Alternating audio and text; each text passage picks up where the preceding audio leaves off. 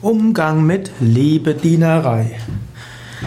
Vielleicht ist in einem Team ein Vorgesetzter und ein Kollege von dir ist liebedienerisch. Das heißt, er tut alles für den Vorgesetzten, er lässt sich ausnutzen, er hm, bedient ihn, er sagt ihm, wie toll er ist und so weiter. Und diese Liebedienerei nervt dich. Was solltest du jetzt tun? Das Klügste wäre sicherlich nichts. Möge doch ein Mensch dem anderen Mensch helfen, möge doch ein Kollege seinem Vorgesetzten helfen. Diese Liebedienerei muss dich nicht unbedingt stören.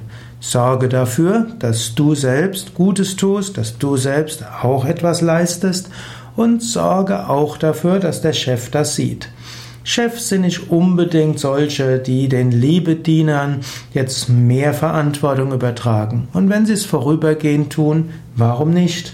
Vielleicht braucht der Chef das und du willst ja nicht liebedienerisch sein. Vielleicht braucht der Kollege das und vielleicht ist das zusammen, sind die ein gutes Gespann. Wichtig ist, zeige du, dass du auch etwas leisten kannst und sprich auch darüber. Und dann wird auch deine Leistung anerkannt werden. Falls du der Chef bist und einer der Mitarbeiter in deinem Team liebedienerisch dir vorkommt, das muss jetzt auch nicht schädlich sein.